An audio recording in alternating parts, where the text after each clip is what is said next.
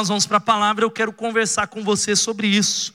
E eu quero conversar sobre tempo de mudanças. Nós precisamos mudar. Quantos querem mudar para 2020 aqui? Digam amém. Precisamos de mudança. Nós precisamos, necessitamos. Eu quero convidar você a abrir a sua Bíblia no Eclesiastes, no capítulo, capítulo 9. Eclesiastes, capítulo 9, nós vamos ler os versos de 1 a 10. O Eclesiastes 9, de 1 a 10. Vamos ficar em pé mais um pouquinho enquanto a gente ajeita lá, senão vai sem PowerPoint mesmo. Eclesiastes capítulo 9. Fica aí, já levanta, termina. Eu sei que a gente termina o ano desanimado, meio desanimado, né, irmãos? Meio devagar, meio assim, né? O freio de mão puxado. E aí eu quero desafiar você e compartilhar algumas coisas que Deus tem falado. Eclesiastes 9, de 1 a 10. Quem achou diz amém. Diz assim a palavra de Deus. Eu refleti nisso tudo e cheguei à conclusão de que os justos e os sábios e aquilo que eles fazem estão nas mãos de Deus. O que os espera, seja amor ou ódio, ninguém sabe. Todos partilham um destino comum: o justo e o ímpio, o bom, o mal, o puro, o impuro, o que oferece sacrifícios e o que os não oferece.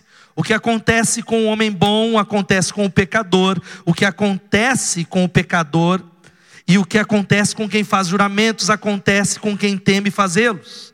Este é o mal que há em tudo que acontece debaixo do sol. O destino de todos é o mesmo. O coração dos homens, além do mais, está cheio de maldade e de loucura durante toda a vida, e por fim eles se juntarão aos mortos. Quem está entre os vivos tem esperança. Até um cachorro vivo é melhor do que um leão morto.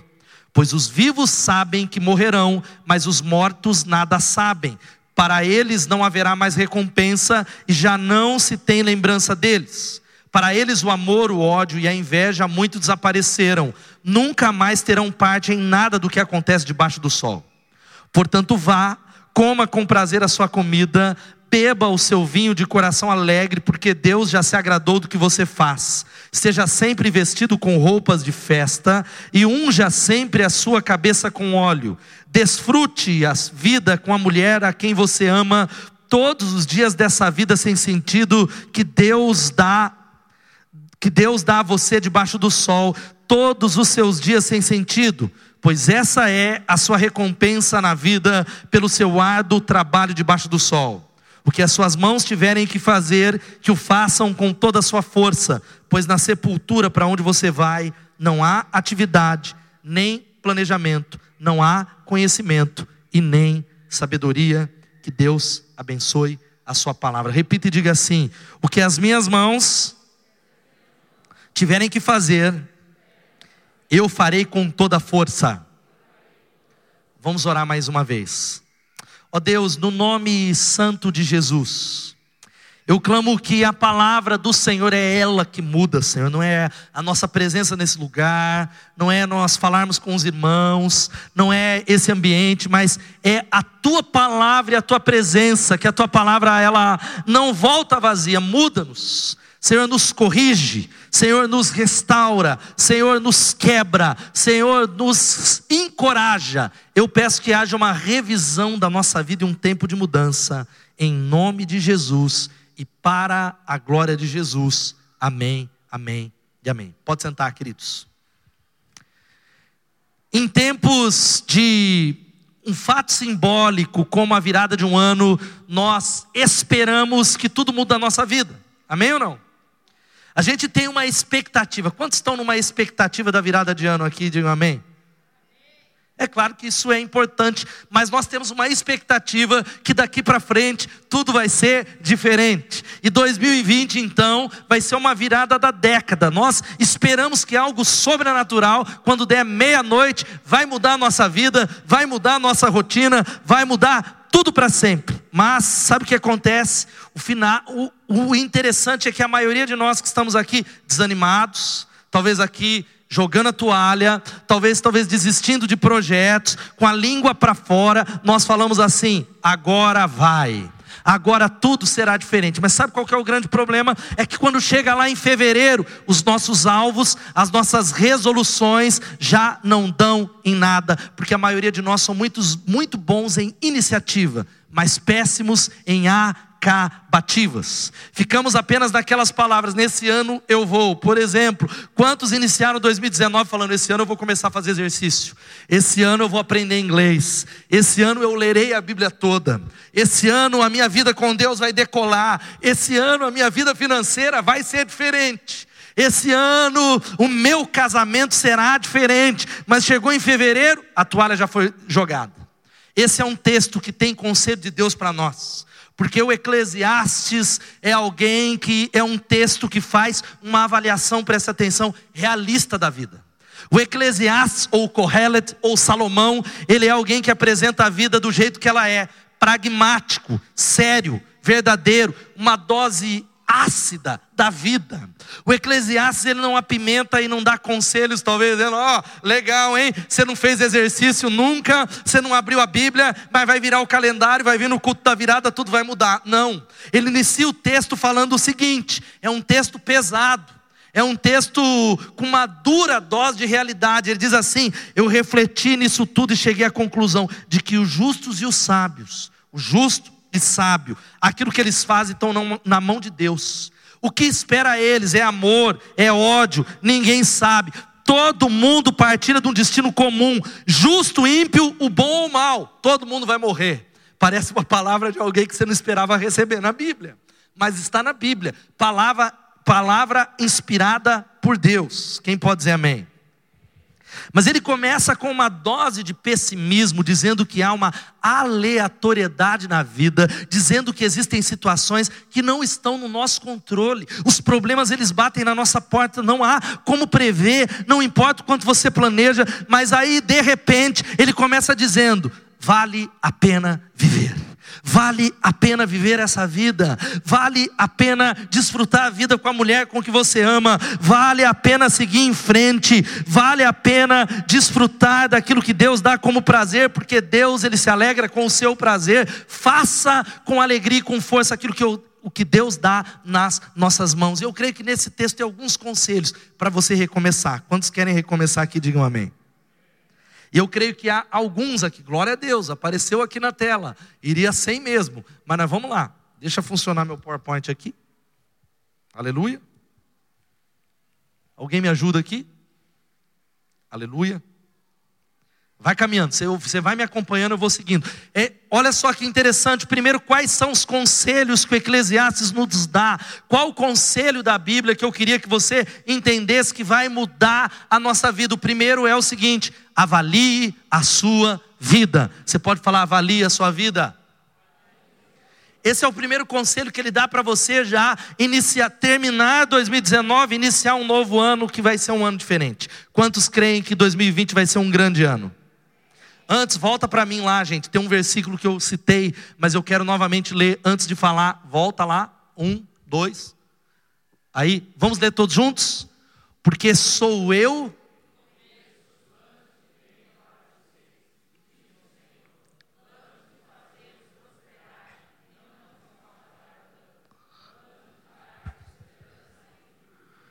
Quantos creem nisso? Dão glória a Deus.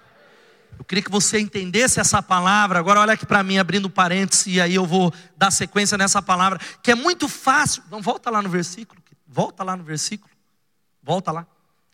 É muito fácil você se agarrar nessa palavra em dias em que você tem um carro do ano, em dias em que o dinheiro está tudo legal, em dia que não há nenhuma dificuldade dentro da sua casa, em dia que parece que você acorda os passarinhos cantam na sua janela. Mas acreditar nessa promessa quando a notícia do médico, a notícia vem de que é talvez uma enfermidade, de que o desemprego chegou, de que talvez as coisas não acontecem da maneira que você planejou, é uma outra realidade e a fé entra nisso. E o meu desafio para você é de que não importa aquilo que você tem enfrentado, se o que você tem planejado é o contrário, financeiramente falando, essa é uma palavra de Deus para você. Ele continua dizendo a mesma coisa. Eu conheço os planos que tenho para vocês. São planos de fazer você prosperar e não de causar danos para vocês, em nome de Jesus. E por conta disso, aí sim nós vamos lá para o primeiro conselho que é avalie a sua vida para revisar a vida, porque nós precisamos fazer uma revisão. Eu espero que você tenha passado o ano revisando, mas temos aí dois dias. O primeiro conselho é avalie a sua vida. Vamos falar isso juntos, todos juntos?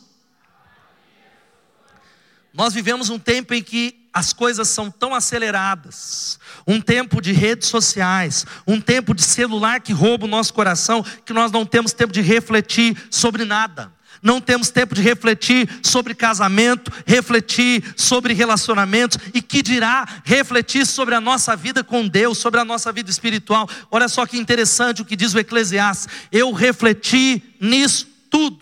Eu pensei, eu avaliei, eu gastei tempo, eu não saí desvairado na vida, trabalhando, estudando, vindo para a igreja, indo para a célula, indo para o clube, comendo, fazendo amigo secreto, correndo de carro, viajando. Não, não, não. Eu refleti nisso tudo e cheguei a uma conclusão. Eu avaliei de que os justos e os sábios e aquilo que eles fazem estão nas mãos de Deus. Deus está no controle de todas as coisas. Deus está controlando a vida do justo e do injusto. Não há equações exatas. Deus ele abençoa aquele que busca. Quantos creem nisso? Diga amém. Aqueles que buscam as portas se abrem. Quantos creem nisso? Diga amém. Mas muitas vezes a porta não se abre, meu irmão. Deus ele abre a porta, mas muitas vezes nós buscamos ao Senhor e por algumas razões ele diz: espere. Muitas vezes nós falamos, olha, vai dar certo nesse ano, Deus ele tem outros planos, e Ele está dizendo algo aqui, o que os espera, se amor ou ódio, ninguém sabe. E sabe por que, que eu estou abrindo essa palavra? Porque há muito crente abandonando a casa de Deus quando a tribulação bate na porta dele. Há muitos discípulos, há muitos jovens que lideraram, que cantaram as canções e não estão mais com a gente por causa de pequenas tribulações. Na hora que perdeu um emprego, na hora que talvez o, o carro não veio, na hora que talvez enfrentaram uma dificuldade, abandonaram o discipulado e abandonaram Jesus, porque não entenderam o que a Bíblia está ensinando. Agora olha aqui para mim, olha só o que ele diz. Contudo, quando eu avaliei tudo, o que as minhas mãos haviam feito e o trabalho que eu tanto me esforçara para realizar, eu percebi que tudo foi inútil, foi correr atrás do vento, não há qualquer proveito no que se faz debaixo do sol. Agora olha aqui para mim, a palavra que eu estou dizendo é o seguinte: será como é que está a sua vida espiritual. O Eclesiastes, ele dá uma dose que parece desanimar a gente no final do ano. Parece que você fala, eu concordo com ele, pastor, eu estou assim, em depressão igual ele, eu estou desse jeito. Mas ele está trazendo para você como é que está o seu casamento. Como é que está a sua vida espiritual? Para onde é que você está indo? Como é que você tem vivido na área profissional? Como é que está a sua vida espiritual? Você avançou ou decresceu? 2019 você está terminando mais perto de Deus, ou talvez mais distante do crescimento com Deus. Você tem mais comunhão com os seus irmãos. Como é que está talvez os seus relacionamentos? Quais são as áreas que você foi para frente ou foi para trás? Essa é uma grande oportunidade que Deus está dando para a gente. Não é para sair desanimado do culto, mas para refazer, reavaliar ir para frente, ou talvez dar um passo atrás em caminhos que talvez Deus não quer que você esteja adiantado. Eu tenho visto uma geração que está com os dedos fincados nessa terra. Ei, meu irmão, tem coisas que não vai satisfazer. Olha aqui para mim, eu vou abrir um parêntese. Há uma multidão, não só nessa comunidade, que sabe que vida cristã, quantos são discípulos do Cristo, de Cristo, diga glória a Deus. Andar com Jesus é contramão, meu filho. Né, é de Jesus, é contramão. Se o mundo vai para cá, o discípulo ele vai na outra direção. Mas nós estamos vivendo tempos em que parece que o povo de Deus quer ir na onde a voz de Deus está falando, mas a vox populi não é a vox dei. A voz do povo não é a voz de Deus. Discípulos correndo atrás da multidão, correndo na direção que não é na contramão. Discípulos vivem na contramão. Sabe por que, que eu estou dizendo isso? Porque há muita gente que não entende mais que o caminho de seguir a Deus é um caminho estreito. Diga assim: andar com Deus é entender que a vida cristã é um caminho estreito. A porta da salvação é uma porta estreita. Coloque isso na sua mente quando chegar a tempestade, quando chegar a, cri a crise, quando chegar a dificuldade, quando o diabo falar para você, desista. Mas o primeiro passo para o novo ano é esse aqui: avalie a sua vida em nome de Jesus. Amém ou não? Cadê os casados aqui? Levanta a mão, vou fazer um parênteses. Avalie o casamento, marido, pelo amor de Deus. Às vezes os maridos, e nós, eu vou fazer uma confissão que nós maridos temos a tendência de não avaliar o casamento, porque para nós está tudo bem. Tá lá tem um futebolzinho, estamos ali, tá, com raras exceções, está maravilhoso, mas não é assim, porque as mulheres avaliam o casamento de uma outra maneira. É verdade ou não é, irmãs? Tal, está na hora de talvez você olhar para sua esposa e é difícil falar, e aí meu amor, eu sei que é uma palavra difícil para os homens, mas está aqui um homem casado, está tudo bem o nosso casamento, mas a gente tem medo de receber uma resposta que é, não está não. Mas eu achei que estava maravilhoso, 30 anos de casado, e ela fala, não, não, não, não. Faz 15 que está uma porcaria. Faz 15 que, que já não é mais, que precisa Deus entrar, que eu não suporto esses seus maus hábitos, que eu não suporto essas meias jogadas, que eu não suporto essa sua grosseria, que eu não suporto mais isso, isso, isso, isso. Avalie a sua vida em nome de Jesus. Ei, querido, está na hora dos homens liderarem a casa de Deus, liderarem espiritualmente, amém ou não? Está na hora dos homens assumirem a. Ixi, molhou, por isso que eu vi o povo ali fechando, pensei que era a palavra sobre os homens. Eu vi mulheres, falei, nossa, palavra dura do pastor, mas molhando meu notebook. Aleluia. Está na hora, cadê os homens aqui? Vão virar o ano como homens com H maiúsculo em nome de Jesus cheios do Espírito Santo, cheios de Deus, homens que são homens que vão liderar as mulheres nas coisas espirituais, que vão criar músculos espirituais, mas na maioria das vezes, sabe o que acontece? É a mulher que diz: Nós não vai hoje, aí tá bom, então nós fica aqui. Quer ir para a célula, mulher? Não, eu quero ficar, ele fica. Vamos fazer culto doméstico, tudo está na mão das mulheres, e o mundo está de cabeça para baixo, e não entendemos porque o mundo está engolindo os nossos adolescentes, os nossos filhos, a sexualidade está de cabeça para baixo, há uma unção de Deus sobre a cabeça dos homens, amém ou não? Toma posse daquilo que Deus deu para você. Agora você fala, não, eu falo grosso, não tem a ver com isso, querido, em nome de Jesus. A autoridade que Deus colocou, que é liderar a sua casa, que é ser referência, que é ser alguém, porque muitas vezes eu vejo as mulheres são aquelas que estão sendo as principais do serviço. Os homens talvez acham que o papel único é pôr dinheiro dentro de casa. Não, você precisa ser exemplo, porque Deus escolheu você para isso. Quando você não assumir esse papel, o seu lar vai ser manco, o seu lar vai ser deficiente. Deus vai capacitar você, avalie a sua vida. Segundo, avance passo a passo. Vamos falar isso? Sabe qual que é a palavra para que a gente tenha um ano e um tempo de mudança? Avance passo a passo. Avance passo a passo. Sabe o que é interessante? É interessante ao que muitos pés podem ser usados para entrar nesse novo ano. A gente que fala, eu preciso entrar com o pé direito, porque o pé esquerdo dá azar, coitado dos canhotos.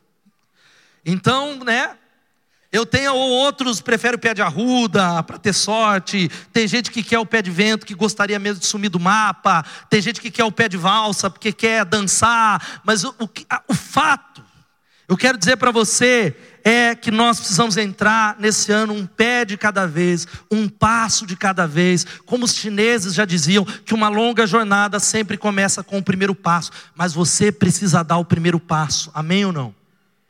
A gente é cheio de dar primeiro passo para as coisas que não nos trazem sucesso. A gente é cheio de dar o primeiro passo para as coisas que não são as principais. A gente dá o primeiro passo no trabalho, na faculdade, mas nas coisas espirituais. O Salmo capítulo 1 é algo poderoso. Nem vou pedir para projetar lá, né? Que vai que dá uma zica no meu PowerPoint. Vou ler aqui na Bíblia. O Salmo capítulo 1, presta atenção, anota esse texto, tem uma palavra que diz que como é feliz aquele que não segue o conselho dos ímpios, não imita a conduta dos pecadores, não se assenta na roda dos zombadores, ao contrário, a sua satisfação está na lei do Senhor, e nessa lei medita dia e noite, é como árvore plantada à beira de águas correntes, dá fruto no tempo certo, diga assim: dá fruto no tempo certo. E o texto continua dizendo: suas folhas não murcham e tudo que ele faz prospera. Louvado seja o nome de Jesus. Quantos querem ser abençoados aqui? Diga amém. A Bíblia diz que você já é. E a Bíblia diz algo para nós que a gente precisa tomar posse pela fé, de que o crente não corre atrás de bênção, é as bênçãos que correm atrás da gente. Deuteronômio 28 vai dizendo: se nós atentamente ouvirmos a voz de Deus e obedecermos aos seus mandamentos, em Cristo nós já cumprimos isso, as bênçãos nos atropelarão. Mas o que eu vejo é uma geração de crente correndo atrás da bênção, correndo atrás do dinheiro. Pastor, eu não vou na igreja porque eu estou trabalhando. Pastor, eu não vou porque eu estou com três empregos. Pastor, eu não consigo ler a Bíblia. Pastor, eu não consigo ir para a célula. Pastor, Deus entende porque eh, Deus ajuda quem cedo madruga, correndo atrás da bênção. E a bênção foge. Ele vai e a bênção foge. A Bíblia diz que crente, sabe que é aquele? É aquele que trabalha. Amém ou não? Porque também tem uma raça de crente vagabundo, que Deus tenha misericórdia. Tem uma raça, eu vou abrir um parente de crente que não gosta de pegar no pesado. Crente que ficar só cantando, profetizando, mas vamos e deixa isso para o ano que vem. Crente que é ruim, que não para em serviço, irmão, você está dando mau testemunho, não fala que você é da Bethesda, pelo amor de Deus. Vez ou outra alguém fala, ah, tem lá o funcionário, você ficou três meses, vai mandar embora. É perseguição do, contra o ungido do Senhor. Não é, filho? Você precisa avaliar a sua vida e falar: Deus, eu reconheço que eu não gosto de trabalhar, capacito os meus braços e as minhas mãos, com raras exceções, irmão. Já pode ter acontecido com você nessa semana, de ser mandado embora, de ter um corte. Eu estou falando de você, que você sabe, que você chega lá, só chega atrasado, sai antes e mata a sogra e atestado. Eu me lembro, o meu irmão, você pegar esse aí, faz tempo, você mudou. Eu trabalhava em São Paulo e tinha um amigo que ficou doente bem nesse período. E aí ele pegou um atestado de 20 dias. A empresa solicitou. E aí o que, que ele fez? Os 20 dias estava doente. Foi para a praia. 15 dias voltou bronzeado. Sabe qual foi o resultado? Foi mandado embora. Ele falou que injustiça. A empresa me injustiçou. Porque eu estava doente. Eu falei, doente para trabalhar. Agora para pegar o sol lá em, na praia, estava tudo bem. Mas eu estava tomando canja na praia. Irmão, Deixa eu falar algo para você. Nós precisamos entender que uma jornada começa com o primeiro passo, com Deus. Você precisa virar esse ano falando: Deus, eu vou levar minha vida cristã a sério. Vou levar a minha vida com Deus a sério em nome de Jesus. E aí eu quero fazer algo bem rápido aqui, que os chineses eles tinham razão, que nós precisamos começar a planejar e estabelecer alvos. Amém ou não? Quais são os seus alvos para 2020? Sobreviver, pastor, chegar vivo. Aí eu vou fazer um teste para conhecer os irmãos, já fiz isso algumas vezes aqui que vai aparecer na tela. Quantos aqui já colecionaram álbum de figurinhas? Levanta a mão. Quem já, não, ó, não vale mentir, é verdade pura. Quem já completou? Glória a Deus, Alexandre gastou 10 mil reais, eu lembro, mas completou, aleluia.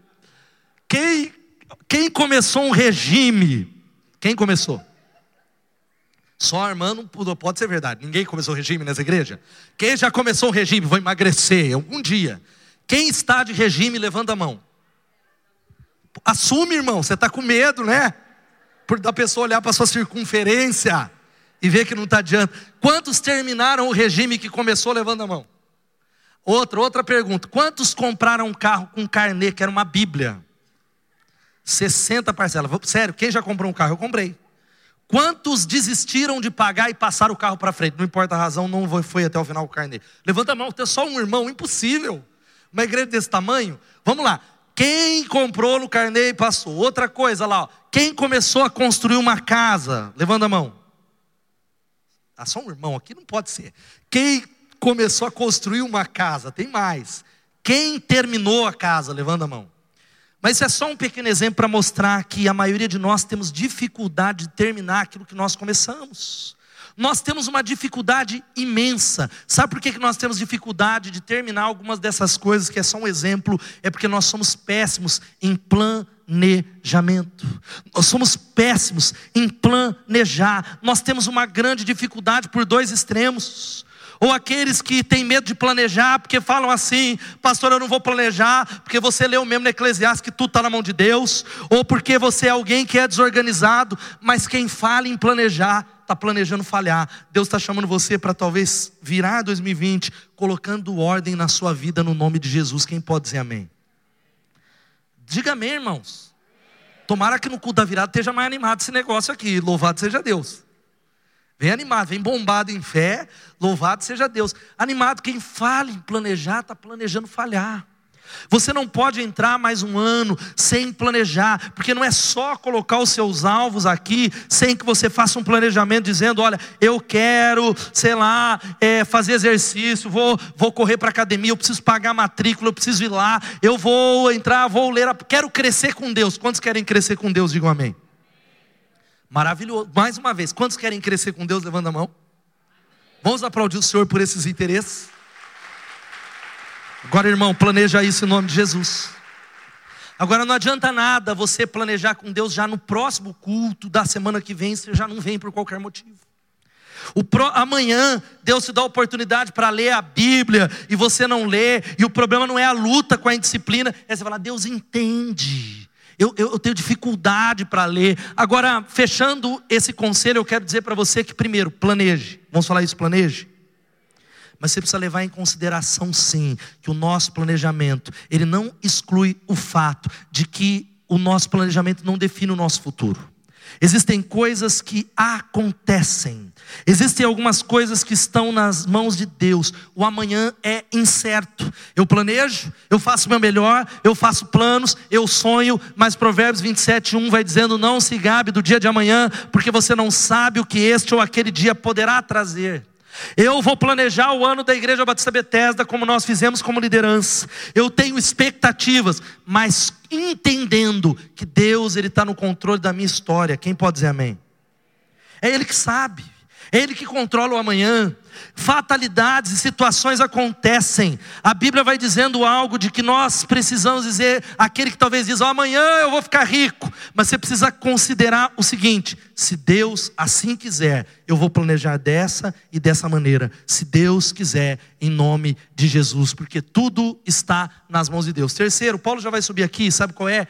Prepare-se para celebrar a sua vida na rotina. Vamos falar isso? Sabe o que o Eclesiastes capítulo 9 está falando para você? E agora eu abro essa palavra. A vida tem que ser vivida de maneira simples e significativa no nome de Jesus. Você pode dizer amém? O Eclesiastes é, é um livro louco. É um livro muito interessante porque ele dá um conselho. Ele diz assim: Olha, a vida é desse jeito. Acontecem problemas, dificuldades na casa do justo e do injusto. Tudo está na mão de Deus. Deus está no controle de todas as coisas. Deus não é menos Deus. O ódio, Deus não está odiando você, Deus ama você. Essas coisas acontecem, porém, melhor é viver, se prepare, viva, se alegre. E aí o versículo 7 ele começa a falar uma série de coisas. Sabe o que, que ele fala? Vive a sua vida na rotina, prepare uma mesa para os amigos, viva com a pessoa amada, Prepare-se, dedique-se ao trabalho. É o conselho de Salomão. Valorize as pessoas. Descomplique a sua vida. Amém ou não? Sério mesmo, fala aí para quem está do seu lado, descomplique a sua vida. Ah, porque a minha vizinha, a minha vida tem gente que acabou a virada de ano porque a vizinha não falou bom dia. Fala você para ela, bom dia para ela você. Eu postei um negócio do Facebook e eu quero dizer algo para você que todos nós somos imperfeitos. E a gente fica esperando das pessoas uma perfeição que a gente não tem. Qual que é o problema? Eu olho para Edmilson e eu olho os defeitos dele, que talvez eu tenho até os mesmos, ou até piores, mas que talvez são defeitos diferentes dos meus, mas aí eu quero julgar ele. Nós fazemos isso, irmãos, todos nós. Eu fico falando, olha como ele é, mas não olhamos para nós. Tem uma frase que minha mãe falava: o, o macaco falando do rabo do, do, outro e o rabo dele lá atrás. Que já ouviu esse ditado, sei lá qual era, né? Das antigas. E a gente faz isso na igreja. É gente que vai embora, ah, porque essa igreja cheio de gente que assim. Falei, irmão, igual você. Ah, porque me feriram, pessoas me traíram, pessoas cheias de defeito. Sabe o que, que o Eclesiastes está falando para você, filho? Prepare uma mesa, dedique-se às pessoas, descomplique a vida no nome de Jesus, seja proativo. Não fique, diminua o padrão daquilo que você espera das pessoas. Agora talvez você ache que você vive isso, mas sem amargura. Quem vive desse jeito é assim, ó. Eu não fico esperando da Janaína, assim, porque eu não quero colocar a maldição das expectativas de algo que ela nem sabe. Mas isso é fruto de alguém saudável. Agora o doente é alguém que fala assim: não espero nada da Paula não, porque eu tô com ódio, tipo esperando. Conhece gente assim? Eu não espero nada da Sara. Só que você está esperando. Uma, é uma maneira de enganar. Você põe no Facebook. Quando eu vejo isso, irmão, se você põe, apaga lá. É sério. Desculpa. Talvez, olha eu pecando, julgando você no Facebook. Todo mundo peca. O cara coloca lá, tô nem aí para ninguém, porque tô nem aí, tô nem aí, retrovisor beijinho no ombro. Falei, esse é alguém que, tá, que liga. Porque quem não liga não coloca lá. Quem concorda com isso? Quem não liga não precisa ressaltar lá, ressalta para você. Fala: "Não, eu não vou me importar. eu sigo a direção da saúde emocional, eu tomo uma decisão em nome de Jesus. Salomão ele está falando isso. Confie em Deus, vive em paz, no amor de Deus. Decida valorizar aquelas coisas que também não são palpáveis. Não é só dinheiro, filho. Gente que está, não, porque eu estou dando duro para conquistar um futuro para minha família e perdendo o casamento. Você precisa colocar na balança nessa noite a diferença entre preço e valor. O valor da casa nova é 700 mil reais, mas o preço é perder o casamento, é perder sua vida com Deus. É gente que diz: não, o preço dá para pagar. Só que talvez, ou melhor, o valor é X, mas o preço é perder sua liderança, perder seu ministério, perder sua alegria, perder um casamento, perder ver os seus filhos crescerem, perder talvez o projeto de Deus. E é interessante que ele está falando: olha, gente de Deus, ele não precisa de razão para fazer festa. Quantos são crentes aqui? Diga amém. Deus está convidando a gente a fazer mais festa. Amém ou não? Às vezes eu entro no culto porque a gente é gente com um problema. Mas a festa é uma decisão. Alegrai-vos no Senhor. Outra vez digo: alegrai-vos. Alegria ela não depende das circunstâncias. Alegria bíblica alegria bíblica, ela não depende das circunstâncias, porque se depender das circunstâncias, você não será alegre, porque você não controla as circunstâncias. Quantos aqui controlam as circunstâncias? Você não controla nem o cabelo branco que nasce na sua cabeça. Outro dia ouvi, eu falei, miserável, está amarrado, não nascerá mais cabelo branco. Nasceu três na outra semana. Eu não controlo nem a minha altura. Eu não controlo nem as filhas, nem a mulher, nem marido. Você não controla. Então, se depender da circunstância, você não será alegre. A Bíblia diz: alegrai-vos do Senhor. É uma atitude em nome de Jesus. E olha só o que ele vai dizendo. E eu gosto dessa versão da mensagem. A gente vai orar e terminar o culto. Diante disso, vamos ler todos juntos. Queria que você lesse com uma declaração. Diante disso, aproveite a vida, coma do bom e do melhor Aprenda a apreciar um bom vinho. Sim, Deus tem prazer no seu prazer. Vista-se toda manhã como se fosse para uma festa. Não economize nas cores e nos detalhes. Aprecie a vida com a pessoa que você ama. Todos os dias dessa sua vida sem sentido, cada dia é um presente de Deus. É tudo que se pode receber pelo árduo trabalho de se manter vivo. Portanto, tire o máximo de cada dia, agarre cada oportunidade com unhas e dentes e faça o melhor que puder e com prazer. Essa é a sua única chance. Aplaudo o Senhor por essa palavra. Glória a Deus. Ei, filho, vá, coma com prazer a sua comida, beba o seu vinho de coração alegre, porque Deus já se agradou. Esteja vestido com roupas de festa. Ei, mulher, aquele vestido que está lá, mas estou esperando o casamento do ano em Piracicaba. Vem para o culto na semana que vem, culto da virada. Vai para o shopping, mas vão achar, vem, em nome de Jesus. aquele perfume importado, vem, em nome de Jesus. Criança é assim, eu vejo a Luísa, a gente compra um sapato. Não, filha, não pode usar para ir para a escola. Ela está usando. Todo dia é uma festa. Luísa, mas está aí, todo dia é uma festa em nome de Jesus. Sabe o que é esse convite para talvez dizer mais sim do que não? Nós vivemos tempo, eu tenho uma personalidade mais assim, nós dizemos muito não. Sabe o que, que o Eclesiastes está falando? Diga mais sim, desenterre um sonho, se alegre mais. Pai, cuide do seu filho, mas talvez você precise, talvez. Alguns precisam dizer mais não, amém ou não? Mas alguns precisam dizer mais sim. Eu vejo pais que o filho dá mais um refrigerante, pode dar, mas não. É porque não. Você está entendendo? Eu demorei para depois que a Suzana já estava mais crescida para aprender que eu quero que ela construir com ela memórias.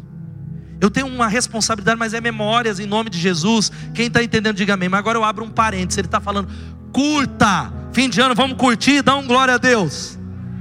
Essa igreja é boa, dá um glória a Deus. Aplaude o Senhor por isso, irmão. Deus tem prazer no seu prazer. Agora eu abro um parênteses que a gente precisa não esquecer. Desfrute sim a rotina, o efêmero, mas não absolutize aquilo que não vai durar para sempre. O Eclesiastes está falando: curta, se alegre, Olha, Deus tem prazer no seu prazer, mas não absolutize, não coloque como mais importante, é apenas um parênteses. Porque eu conheço gente também dessa igreja que ele está vivendo do 7 a 10, ele não vem nunca para a igreja, porque ele está curtindo, e ele está bebendo vinho, e ele não está andando com Deus, e ele não entendeu a inversão dos valores. Desfrute o efêmero, mas não absolutize aquilo que não vai durar para sempre. É o equilíbrio da vida em nome de Jesus. E o último conselho, sabe qual é? Ó, esse é o ano de amar. Vamos amar mais? Amém ou não? Homens voltados para a tarefa como eu, vamos amar mais? Vamos chamar mais gente para almoçar na sua casa? Precisa levantar a mão. Ah, não, mas eu quero fazer uma reforma. Faz 10 anos que você está aqui, não começou essa reforma, irmão? Que as pessoas vão ver a minha casa, desfrute. E o último conselho é esse: tome hoje uma decisão em direção à mudança. Vamos falar isso? Quantos querem que 2020 prepare o melhor? Começa hoje. Eu entrei num regime, não parece. Hoje teve um churrasco, bem hoje, devia ter desmarcado, mas não podia por Já uns 10 dias atrás. Aí o povo falou: tudo bem. Aí você vai falar, pastor, está contrariando tudo que o Eclesiastes falou. Porque depois eu tenho férias, né, irmãos? Aí vocês acabam, volta normal. Então, porque eu falei, eu não posso me enganar de achar que virar o ano vai virar tudo. Se a mudança não for agora, não é no dia 1 de janeiro. Você está assistindo aí, irmãos, você sabe que é você, te amo em Jesus. Tem alguns irmãos que eu tenho contato, ovelhas, que eu falei, vamos andar com Deus, vamos para o culto. Não, dia 1 de janeiro eu vou começar certinho. Não vai. Porque a mudança começa hoje. Amém? A Bíblia não existe um amanhã. A Bíblia fala que o ontem já passou e o amanhã não existe. A Bíblia vai falando em Coríntios que existe um dia se chama hoje. Não é amanhã, é hoje. É uma palavra de urgência. Por isso não é um dia, é hoje, é agora no nome de Jesus. Mude, faça algo que você não fez. É claro que não é tudo que vai ser mudado, mas é uma decisão de falar: Deus, eu entendo que algumas coisas precisam ser mudadas. Eu não consigo mudar tudo uma vez, mas eu peço a Ti eu me abro para o Senhor mudar em nome de Jesus. E a respeito da vida com Deus, espera virar o dia 1, começa a ler a Bíblia hoje, chegando em casa. Começa a ler amanhã. Ah, não, dia 1. É exercício físico. Mas amanhã, mas tudo bem, dia 1, beleza. Mas eu estou querendo usar esse exemplo para você não se enganar de achar que é só uma virada no calendário. E preste atenção, não é algo externo que muda você. Tem muita gente que foi embora dessa igreja que ele falou: vou lá para outra igreja, porque lá está mais unção. Pode até estar tá mais lá. Mas a vida do miserável é a mesma coisa, porque não é nada externo que muda dentro. Ah, eu vou trocar de casamento porque aí vai melhorar. Não vai. Você já ouviu eu pregar isso muitas vezes. Você pode ir embora lá para Portugal, como tem tido um êxodo de brasileiro, porque a minha vida vai ser melhor em Portugal. Não vai. Você vai levar o problema junto com você, porque tudo muda quando você muda. Você pode dizer amém? Você pode falar, ah, vou mudar de casa. Se você não mudar dentro, você vai levar o problema para o outro lugar. E sabe quem é que muda a gente? Essa é a boa nova para nós nessa noite. O Espírito Santo, quando a gente reconhece que precisa de mudança, quando a gente fala, Deus, eu só reconheço que eu preciso de mudança. Eu creio que o Senhor vai mudar algumas coisas. Olha o que diz o Rick Warren, a banda pode já subir todo mundo. Não existe nada que você possa fazer para mudar o seu passado. Não é verdade? Vamos fazer um, confessionário aqui, ó. Quantos aqui fala assim: ó, se eu pudesse, eu apagaria alguma coisa do meu passado? Levanta a mão. Todo mundo. Você não pode mudar. Todavia, suas decisões e posturas no presente, hoje, vão fazer o seu futuro no nome de Jesus. Pastor, meu casamento é um fracasso. Será um sucesso em nome de Jesus. Minha vida financeira, o passado, ou talvez até hoje, é uma porcaria. É hoje a mudança. Tome a decisão hoje. Minha vida espiritual é fracassada, meu ministério, você, ah, meu, eu fui um líder de célula fracassado. É hoje a palavra. Deus está te chamando hoje. A palavra é hoje, em nome de Jesus. É interessante, sabe o que, meus irmãos? Preste atenção e eu fecho porque a gente vai embora orando, porque eu sei que nem todos voltarão para o culto da virada. Tem irmãos que eu sei que não vieram porque e não há problema nenhum, fora quem está viajando. Falar, ah, não, eu já vou no culto da virada, não vou domingo também. Eu, irmão, deixa eu fazer uma Estou atacado hoje. Uma confissão. Eu não entra na minha cabeça, irmãos. O cara assiste 20 horas de Netflix, aí fala do culto, irmão, vai ter. Por isso, ó, um, uma benção, igreja do Evangelho Quadrangular, outras. O cara faz 12 dias de bênção, o cara vai dos 12 dias. Igreja Batista, claro que a gente não quer religiosidade. Aí vai para outro extremo. Ô irmão, vamos domingo e domingo na virada. Ah, já fui domingo, não vou na virada, não, já fui. Se o negócio eu for, vai que. Sei. Irmão, vem para a igreja, filho, amém ou não? Vem para a casa de Deus. Vem buscar o Senhor, amém ou não? Crente tem que vir. Abriu, se abrir aqui igual universal, você tem que vir, amém ou não? 24 horas, vem buscar o Senhor. Não é João? João era de lá. Louvado seja Deus. Louvado seja Deus. Deixa eu falar algo para você e a gente vai orar e encerrar. Decida o seguinte: orar mais do que o que você orou nesse ano. Não com culpa. De, eu vou orar mais do que eu orei nesse ano. Eu vou ler mais a palavra de Deus. Eu vou fazer mais algumas coisas que são coisas importantes. Eu não vou ficar me escondendo em desculpas, eu vou tomar uma decisão. E eu falo algo para você que o que mata a gente são as desculpas. Talvez você pode até não ter alcançado ou não estar conseguindo crescer do jeito que você sabe que Deus tem para você, mas não se esconda atrás de uma desculpa. Isso impede a ação do Espírito Santo. Sabe o que é desculpa? É eu olhar, vou usar um exemplo bem básico antes da gente orar, olhar para o Tote e falar assim: Tote, você não veio no culto e ele olhar, existem duas posturas possíveis. Uma é dizer assim: Pastor, eu estava desanimado, eu preciso de ajuda, ore por mim. É uma. A outra é aquela: Ah, não, não pude vir, não. Teve jeito. Essa segunda postura, a graça não alcançará. E muitas dessas são as desculpas que nós usamos para um monte de coisa.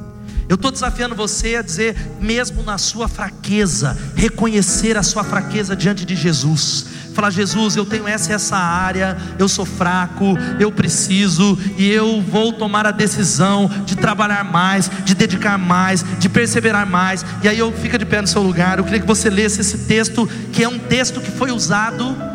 Suzane, querida, membro da PIB, foi minha professora quando eu tinha 16 anos, e ela citou esse versículo para mim, filha de pastor, isso mudou minha vida para sempre. Eu era um aluno nota 7,5 ela é crente já. E ela olhou e ela falou assim: Ricardo, Eclesiastes capítulo 9, versículo 10. Você pode mais do que você está dando. Eu falei, mas eu estou passando de ano, pé nas costas. Tranquilo, nota boa. Ela falou: o que as suas mãos tiverem que fazer, que façam com toda a sua força, pois da sepultura para onde você vai não há atividade, nem planejamento, não há conhecimento, nem sabedoria. Viva com excelência. Aquilo me marcou para sempre, virou uma chave na vida de um adolescente. Querido, faz com força aquilo que você vai fazer. Amém ou não? Fazer com força não é o mesmo que fazer com vontade, é a decisão. Que o que eu vejo é um monte de irmão, irmão, vou servir. Ele vai para a recepção. Canta, irmão. Visita, irmão. Muitas vezes a vontade não está aqui, mas a gente faz com força em nome de Jesus. É tão interessante, e eu fecho dizendo que aquele que a Bíblia tem uma palavra para você, leva ela embora. Eu estou convencido de que aquele que começou a boa obra em vocês vai completar em nome de Jesus. Ele vai terminar, dá um glória a Deus. Ele vai terminar a obra sobre a sua vida, meu filho. Ele vai terminar essa obra no nome de Jesus. Ele completará essa obra, mas você precisa ter fé que Ele vai terminar aquilo que Ele começou não viva talvez a sua incredulidade. E eu lembro, eu gosto muito de uma palavra desses profetas seculares, Winston Churchill, primeiro-ministro inglês, uma palavra. Talvez você fale, pastor, mas como é que eu vou crer? Continue. Olha o que ele diz: nunca desista, nunca, nunca, nunca, em nada grande ou pequeno, importante ou insignificante. Nunca desista, nunca desista, nunca desista, nunca desista, nunca desista e nunca desista, em nome de Jesus. Amém ou não? Pastor, eu estou tão desanimado com a igreja, com a minha fé. É, o Eclesiastes falou: Isso faz parte da vida. Não desista. Pastor, eu passei um ano tão terrível de deserto. Não desista. Pastor, eu estou liderando, mas a minha liderança está tão mal. Não desista. Pastor, o meu casamento está quase naufragando. Não desista. Não desista da sua fé da sua vida, do seu casamento, do seu ministério, dos seus ideais, dos seus sonhos. Não desista de Jesus. Essa é a regra básica para aquele. Essa é a diferença entre aqueles que são abençoados e aqueles que não são, gente. Vocês acham que é o quê? Ah, não, é porque Deus olhou para algum e falou: Vou abençoar o Paulo, que eu gostei da agreda americana, vou abençoar mais. Não, é gente que tomou a decisão de não desistir. Quantos querem isso para esse novo ano em nome de Jesus? E eu fecho dizendo algo aqui para você. 2020 vai ser o melhor ano da sua vida, no nome de Jesus. Se você recebe essa palavra, aplaude o Senhor. Eu vou fazer uma oração, depois nós vamos terminar alegre. Vamos fazer uma oração, depois nós vamos cantar uma música alegre e ir embora. Baixe sua cabeça, e eu queria que você orasse nesse sentido, dizendo: Deus, eu não vou desistir, Senhor. Talvez você não tenha nem força para continuar. Você nem tem força para continuar esse casamento, continuar a sua fé, continuar os seus negócios. Você não tem. Você não tem força para mais nada. Sabe qual que é a boa nova? Quando você não tem força, aí Deus pode entrar em cena, porque você chegou no final de você mesmo. Sabe como é o nome disso? Dependência. Quando você chega no final, Deus fala: agora eu posso entrar em cena. Não tem nada seu nesse casamento, não tem nada seu nesse ministério, nessa área financeira pede a minha ajuda, mas creia que eu vou entrar. Começa a falar com Deus essas áreas que você está falando. Deus, eu eu, eu saindo de cena, eu já cheguei no final, eu não tenho mais recursos, mas eu confio que o Senhor é poderoso. O Senhor vai fazer essa obra em nome de Jesus. Senhor, recebemos o conselho do Eclesiastes, conselho ácido, sério, não infantilizado, conselho verdadeiro da palavra no nome de Jesus, de que a vida ela tem aleatoriedades, ela tem problemas, ela briga coisas que não estão no nosso controle, mas tudo está na tua mão. Ó oh, Pai, o que nós aprendemos é que vale a pena viver, vale a pena, o Senhor tem prazer no nosso prazer. Eu clamo, muda a igreja, Senhor, muda o teu povo. Nós tomamos uma decisão por mudanças em 2020. E o que eu te peço é que o Senhor nos encha com o Espírito Santo para que possamos alcançar o que nós não conseguimos. Muda o que a gente não consegue em nome de Jesus. Amém, e amém, e amém. Sabe como a gente vai terminar esse culto antes de você sair? Vá amanhã, alguns irão trabalhar, mas uma boa parte está de boa, agradecendo a Deus por 2019. Vamos fazer isso com alegria? Dizer eu te agradeço a Deus por se lembrar de mim. Vamos alegrar.